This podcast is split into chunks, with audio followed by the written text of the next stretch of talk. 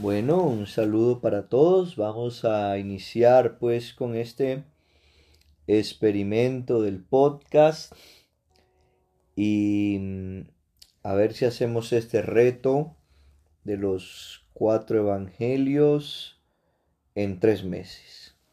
Un capítulo cada día. Vamos a leer. Eh, hay capítulos que son extensos. Mm, pero bueno, vamos a hacerlo con mucho amor, con el ánimo de conocer al Señor. En el nombre del Padre, del Hijo, del Espíritu Santo. Amén. Amado Señor, nos ponemos en tu presencia a esta hora para pedir, Señor, la fuerza de tu Espíritu Santo. Ven Espíritu Santo de Dios. Ven en el nombre de Jesús. Ven por la intercesión poderosa de mi Madre, la Santísima Virgen María. Ven Espíritu Santo, ven a abrir mi entendimiento, mis oídos, para que esta lectura dé fruto abundante en mi vida. Para Señor escucharte. Y no solo escucharte, Señor, sino poner por obra lo que tú hoy me quieres decir. Abro mi corazón para que tú entres, Espíritu Santo, y tomes el lugar que te corresponde, el primer lugar en mi vida. Lléname hoy, sana mis heridas, llena mis vacíos, rompe mis cadenas. Hazme de nuevo, Señor, tú lo puedes hacer. Entrego mi vida, ven a iluminarme a esta hora. Amén el Evangelio según San Lucas, capítulo 1. Puesto que muchos han intentado narrar ordenadamente las cosas que se han verificado entre nosotros, tal como nos las han transmitido los que desde el principio fueron testigos oculares y servidores de la palabra, he decidido yo también después de haber investigado diligentemente todo desde los orígenes, escribírtelo por su orden, ilustre Teófilo, para que conozcas la solidez, la solidez de las enseñanzas que ha recibido. Hubo en los días de Herodes, rey de Judía, un sacerdote llamado Zacarías, del grupo de Abías, casado con una mujer descendiente de Aarón que se llamaba Isabel. Los dos eran justos ante Dios y cumplían fielmente todos los mandamientos y preceptos del Señor. No tenían hijos, porque Isabel era estéril, y los dos de avanzada edad. En cierta ocasión, mientras oficiaba delante de Dios en el grupo de su turno, le tocó en suerte, según el uso del servicio sacerdotal, entrar en el santuario del Señor para quemar el incienso. Toda la multitud de fieles estaba fuera en oración a la hora del incienso. Se le apareció un ángel del Señor de pie a la derecha del altar del incienso. Al verlo, Zacarías se sobresaltó y el temor se apoderó de él. El ángel le dijo, No temas, Zacarías, porque tu petición ha sido escuchada.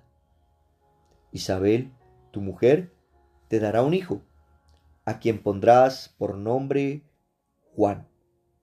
Te llenará de gozo y alegría, y muchos se alegrarán de su nacimiento, porque será grande ante el Señor. No beberá vino ni licor, estará lleno de Espíritu Santo ya desde el seno de su madre.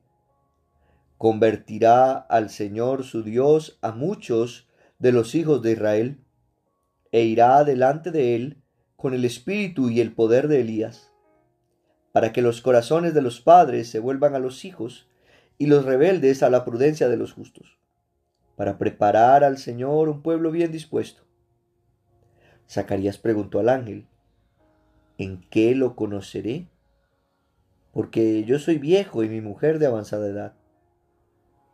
El ángel le respondió, yo soy Gabriel, el que está al servicio de Dios y he sido enviado para hablarte y anunciarte esta buena noticia. Mira, por no haber creído mis palabras, que se cumplirán a su tiempo, vas a quedar mudo y no podrás hablar hasta el día en que sucedan estas cosas. La gente que estaba esperando a Zacarías se extrañaba de que se demorara tanto en el santuario. Cuando salió, no podía hablarles y comprendieron que había tenido una visión en el santuario. Les hablaba por señas y permaneció mudo. Una vez cumplidos los días de su servicio, volvió a su casa. Días después concibió su mujer Isabel y estuvo durante cinco meses recluida. Entre tanto pensaba, el Señor ha hecho esto por mí, cuando ha tenido a bien quitar mi oprobio entre la gente. Al sexto mes, envió el ángel Gabriel a un pueblo de Galilea llamado Nazaret, a una virgen desposada con un hombre llamado José de la casa de David. La virgen se llamaba María. Cuando entró, le dijo, Alégrate, llena de gracia, el Señor está contigo. Ella se conturbó por estas palabras y se preguntaba qué significaría aquel saludo. El ángel le dijo, no temas, María, porque has hallado gracia delante de Dios. Vas a concebir en tu seno y a dar a luz un hijo, a quien pondrás por nombre Jesús. Él será grande, le llamarán Hijo del Altísimo, y el Señor Dios le dará el trono de David su padre. Reinará sobre la casa de Jacob por los siglos, y su reino no tendrá fin. María respondió al ángel, ¿Cómo será esto posible? si no conozco varón? El ángel le respondió, El Espíritu Santo vendrá sobre ti, y el poder del Altísimo te cubrirá con su sombra. Por eso el que va a nacer será santo, y le llamarán Hijo de Dios. Mira, también Isabel, tu pariente, ha concebido un hijo en su vejez, y ya está en el sexto mes la que era considerada estéril, porque no hay nada imposible para Dios dijo María, He aquí la esclava del Señor, hágase en mí según tu palabra. El ángel la dejó y se fue. En aquellos días se puso en camino María y se dirigió con prontitud a la región montañosa, a una población de Judá. Entró en casa de Zacarías y saludó a Isabel. En cuanto oyó Isabel el saludo de María, saltó de gozo el niño en su seno. Isabel quedó llena de Espíritu Santo y exclamó a gritos, Bendita tú entre las mujeres y bendito el fruto de tu seno. ¿Cómo así viene a visitarme la madre de mi Señor? Porque apenas llegó a mis oídos la voz de tu saludo, saltó de gozo el niño en mi seno. Feliz la que ha creído que se cumplirán las promesas que le fueron dichas de parte del Señor. Dijo María, Alaba mi alma la grandeza del Señor, y mi espíritu se alegra en Dios mi Salvador, porque ha puesto los ojos en la pequeñez de su esclava. Desde ahora todas las generaciones me llamarán bienaventurada, porque ha hecho en mi favor cosas grandes el poderoso. Santo es su nombre, y su misericordia alcanza de generación en generación a los que le temen. Desplegó la fuerza de su brazo, dispersó a los de corazón altanero, derribó a los potentados de sus tronos y exaltó a los humildes. A los hambrientos colmó de bienes y despidió a los ricos con las manos vacías. Acogió a Israel su siervo, acordándose de la misericordia, como había anunciado nuestros padres, en favor de Abraham, de su linaje por los siglos. María se quedó con ella unos tres meses y luego regresó a su casa. Se le cumplió a Isabel el tiempo de dar a luz y tuvo un hijo. Sus vecinos y parientes, al oír que el Señor le había mostrado tanta misericordia, se congratulaban con ella. Al octavo día fueron a circuncidar al niño y querían ponerle el nombre de su padre, Zacarías. Pero su madre intervino y dijo, no, se ha de llamar Juan. La gente le decía, no hay nadie en tu parentela que tenga ese nombre, y preguntaban por señas de su padre cómo querían que se le llamase. Él pidió una tablilla y escribió, se llama Juan. Y todos quedaron admirados.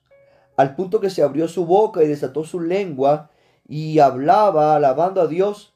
El temor se apoderó de todos sus vecinos, y en toda la montaña de Judea se comentaba lo sucedido.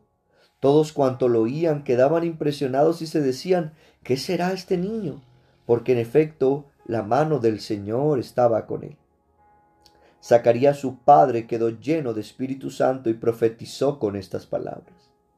Bendito el Señor, Dios de Israel, porque ha visitado y redimido a su pueblo, y nos ha suscitado una fuerza salvadora en la casa de David su siervo, como había prometido desde antiguo por boca de sus santos profetas, que nos salvaría de nuestros enemigos y de la mano de todos los que nos odian, teniendo misericordia con nuestros padres y recordando su santa alianza. El juramento que hizo Abraham nuestro padre de concedernos que, libres de manos enemigas, podamos servirle sin temor, en santidad y justicia, en su presencia todos nuestros días. Y a ti, niño, serás llamado profeta del Altísimo, pues irás delante del Señor para preparar sus caminos y hacer que su pueblo conozca la salvación mediante el perdón de los pecados. Por las entrañas de misericordia de nuestro Dios, que harán que nos visite una luz de lo alto, a fin de iluminar a los que habitan en tiniebla y sombras de muerte, y de guiar nuestros pasos por el camino de la paz. El niño crecía y su espíritu se fortalecía, y vivió en lugares inhóspitos hasta el día de su manifestación a Israel. Palabra de Dios, te alabamos, Señor. hermanos, hemos leído este capítulo 1, primero del Evangelio de San Lucas. Muchas cosas el Señor nos ha hablado. Dejemos que resuenen estas palabras en nuestro corazón.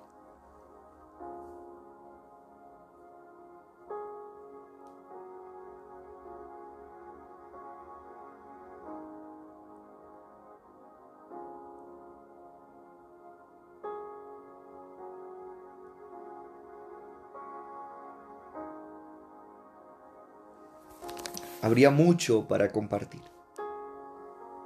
Quedémonos con un par de cosas.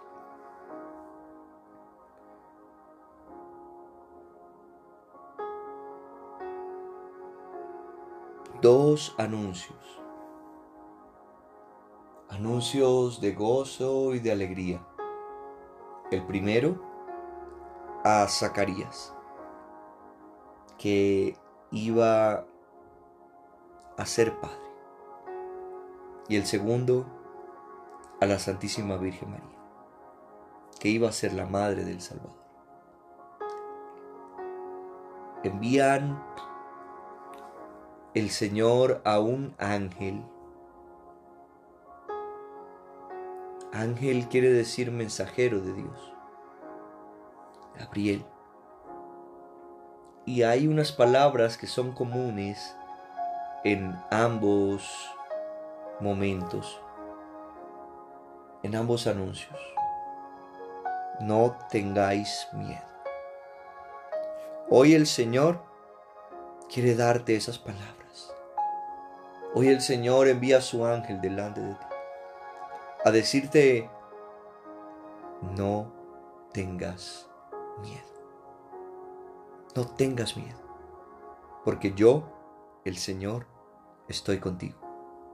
Porque yo, el Señor, cumpliré mis promesas en tu vida.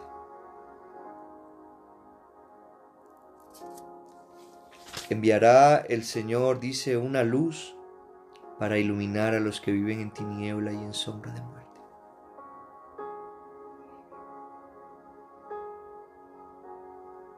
No tengas miedo.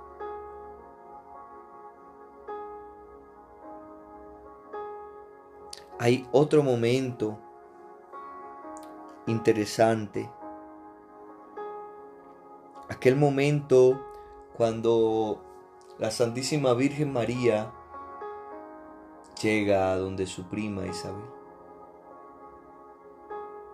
Y ella llega, la Santísima Virgen llega, pero llega con Jesús en el vientre.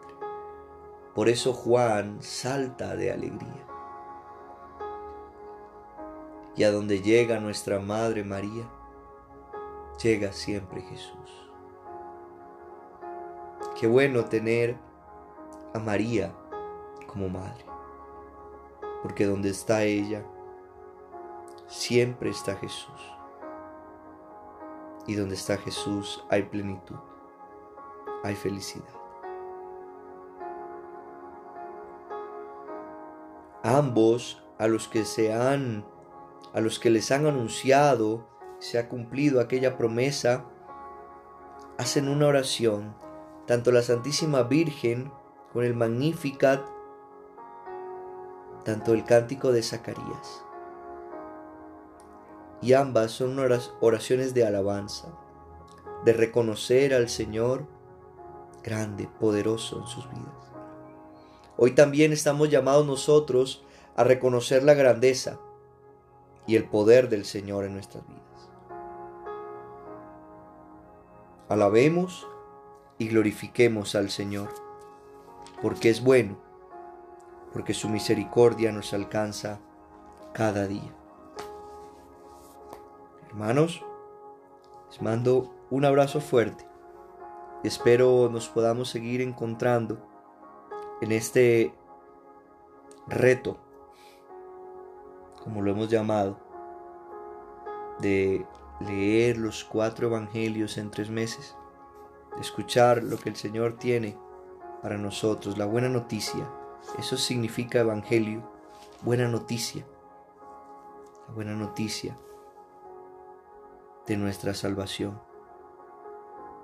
de que Dios nos ama sobre todas las cosas, por encima de nuestro pecado. Dios nos ama y quiere lo mejor para nosotros. Les mando un abrazo fuerte. Nos vemos en el siguiente podcast para leer el capítulo 2 de San Lucas. Bendiciones. Un abrazo.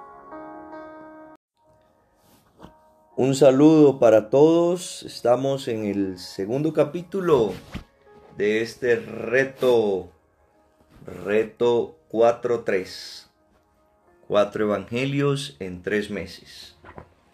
Continuamos en el capítulo 2 del Evangelio según San Lucas.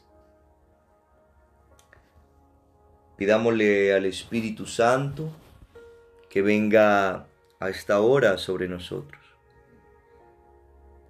Ven Espíritu Santo de Dios.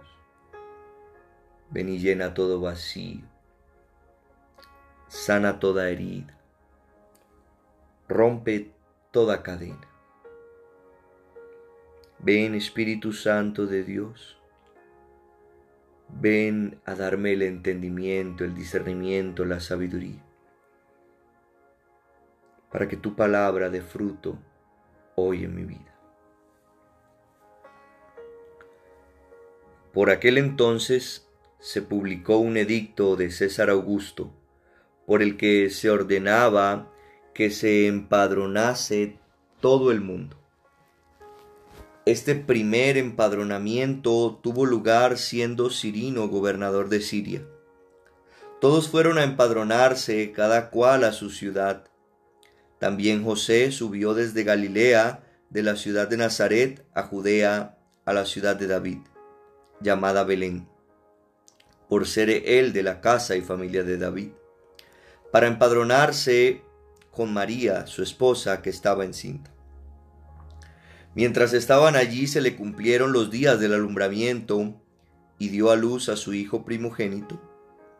Lo envolvió en pañales y lo acostó en un pesebre porque no tenían sitio en el albergue.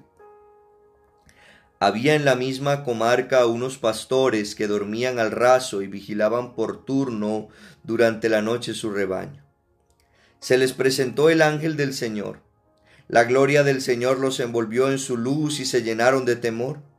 El ángel les dijo, No temáis, pues os anuncio una gran alegría, que lo será para todo el pueblo. Os ha nacido hoy en la ciudad de David un Salvador que es el Cristo Señor. Esto os servirá de señal. Encontraréis un niño envuelto en pañales y acostado en un pesebre.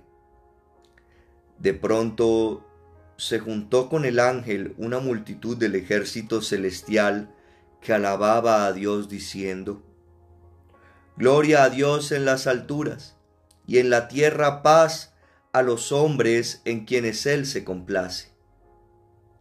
Cuando los ángeles los dejaron y se fueron al cielo, los pastores se decían unos a otros, Vamos a Belén a ver lo que ha sucedido, eso que el Señor nos ha manifestado. Fueron a toda prisa y encontraron a María y a José y al niño acostado en el pesebre. Al verlo, contaron lo que les había dicho acerca de aquel niño. Y todos cuantos lo oían se maravillaban de lo que los pastores les decían. María, por su parte, guardaba todas estas cosas y las meditaba en su interior. Los pastores se volvieron glorificando y alabando a Dios por todo lo que habían oído y visto, tal como se les había anunciado. Cuando se cumplieron los ocho días para circuncidarle, se le puso el nombre de Jesús, el que le dio el ángel antes de ser concebido en el seno. Cuando se cumplieron los días en que debía purificarse según la ley de Moisés, llevaron a Jesús a Jerusalén para presentarlo al Señor, como está escrito en la ley del Señor. Todo varón primogénito será consagrado al Señor, y para ofrecer en sacrificio un par de tórtolas o dos pichones, conforme a lo que se dice en la ley del Señor. Vivía por entonces en Jerusalén un hombre llamado Simeón, era una persona justa y piadosa que estaba, que esperaba que Dios consolase a Israel y estaba en él el Espíritu Santo. El Espíritu Santo le había revelado que no vería la muerte antes de haber visto al Cristo el Señor. Movido por el Espíritu vino al templo. Cuando los padres introdujeron al niño Jesús para cumplir lo que la ley prescribía sobre él, lo tomó en brazos y alabó a Dios diciendo, Ahora Señor, puedes, según tu palabra, dejar que tu siervo se vaya en paz, porque han visto mis ojos tu salvación, la que has preparado a la vista de todos los pueblos, luz para iluminar a las gentes y gloria de tu pueblo Israel. Su padre y su madre estaban admirados de lo que decía de él.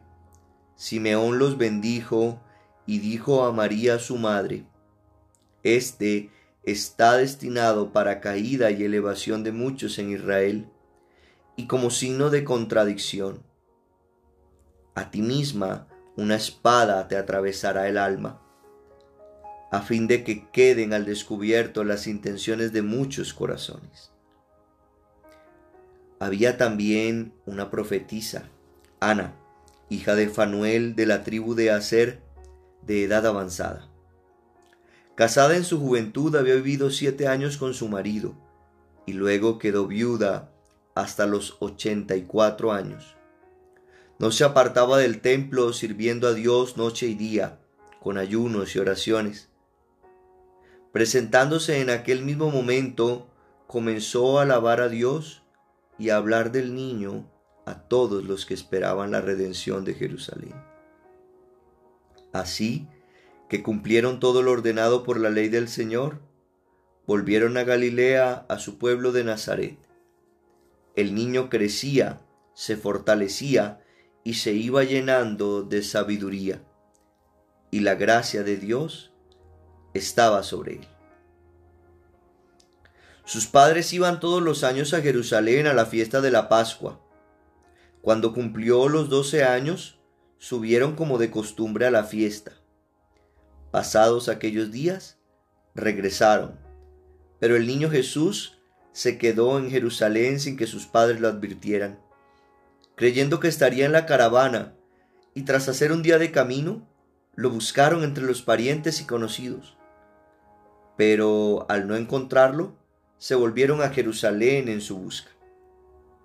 Al cabo de tres días lo encontraron en el templo, sentado en medio de los maestros, escuchándoles y haciéndoles preguntas. Todos cuantos le oían estaban estupefactos por su inteligencia y sus respuestas. Cuando lo vieron, quedaron sorprendidos. Su madre le dijo, Hijo, ¿por qué nos has hecho esto? Tu padre y yo te hemos andado buscando llenos de angustia. Él les dijo, ¿y por qué me buscabais? ¿No sabíais que yo debía estar en la casa de mi padre? Pero ellos no comprendieron la respuesta que les dio. Jesús volvió con ellos a Nazaret y vivió sujeto a ellos. Su madre conservaba cuidadosamente todas las cosas en su corazón. Jesús crecía en sabiduría y estatura y en gracia ante Dios y ante los hombres. Palabra del Señor. Gloria a ti, Señor Jesús. Dejemos, hermanos, que esta palabra haga eco en nuestro corazón.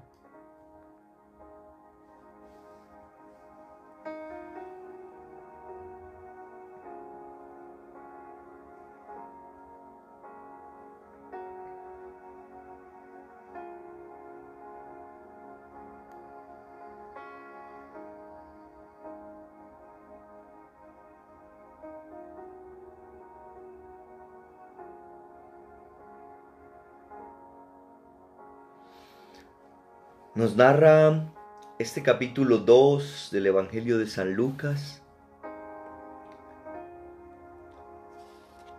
la travesía de José y María con Jesús desde que estaba en el vientre de la Santísima Virgen María.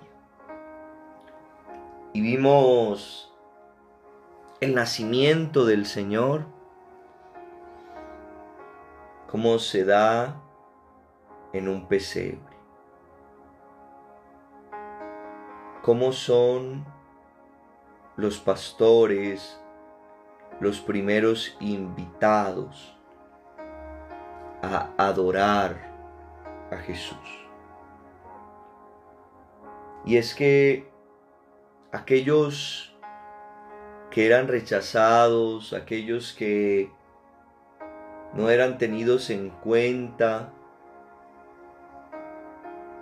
como lo eran aquellos dedicados al oficio del pastoreo, fueron los llamados a ser los primeros testigos. Porque el Señor no tiene en cuenta los criterios humanos. El Señor no juzga las apariencias, sino que Él ve el corazón. Podemos ver cómo los criterios de Dios son diferentes a los criterios del mundo. Si el Señor tuviera los criterios del mundo, no hubiera permitido que su Hijo naciera en un pesebre con los animales. Pero son otros los criterios que mueven a nuestro Padre. Quiere enseñarnos que en la humildad es donde podemos encontrarnos con Él. Todo este capítulo 2 nos narra lo poquito que conocemos de la infancia de Jesús. Aquí nos habla después de que Jesús nació, que los pastores fueron, llevaron a y presentaron a Jesús en el templo. Allí dos profetas, Simeón y Ana. Aquí vemos dos profetas, Simeón y Ana. Y ambos se dirigen al templo. Quisiera que reflexionáramos un momento cómo Simeón y Ana se encuentran con Jesús en un lugar particular. Ese lugar es el templo. Y como tú y yo también nos podemos encontrar con Jesús y tenemos la certeza de que Jesús siempre va a estar en el templo, en el sagrario. Es el lugar privilegiado para encontrarnos con Jesús para experimentar la paz que experimentó Simeón y poder decir, ya Señor, puedes dejar que tu siervo se vaya en paz. O experimentar el gozo que llevó a Ana a alabar y a bendecir al Señor y a contarles a todos acerca del niño. Qué lindo esto. Y un último acontecimiento cuando fueron entonces a la fiesta de la Pascua a Jerusalén. Hermanos, a San José y a la Virgen se les pierde el niño. Se les pierde Jesús. ¿Cuánto no se nos puede perder Jesús a ti y a mí? Tenemos que estar atentos. Tenemos que estar vigilantes para que Jesús no se pierda de nuestra vida, para no perder a Jesús. Y volvemos allí donde encontraron a Jesús, San José y la Santísima Virgen en el templo. Allí vamos a encontrar a Jesús. Por último dice que el Señor crecía en sabiduría y en estatura y en gracia ante Dios y ante los hombres. Qué bueno hermano nosotros ir creciendo cada día, creciendo en sabiduría. Quizá no crezcamos en estatura, pero que sí crezcamos en gracia ante Dios. Dios los bendiga. Un abrazo fuerte.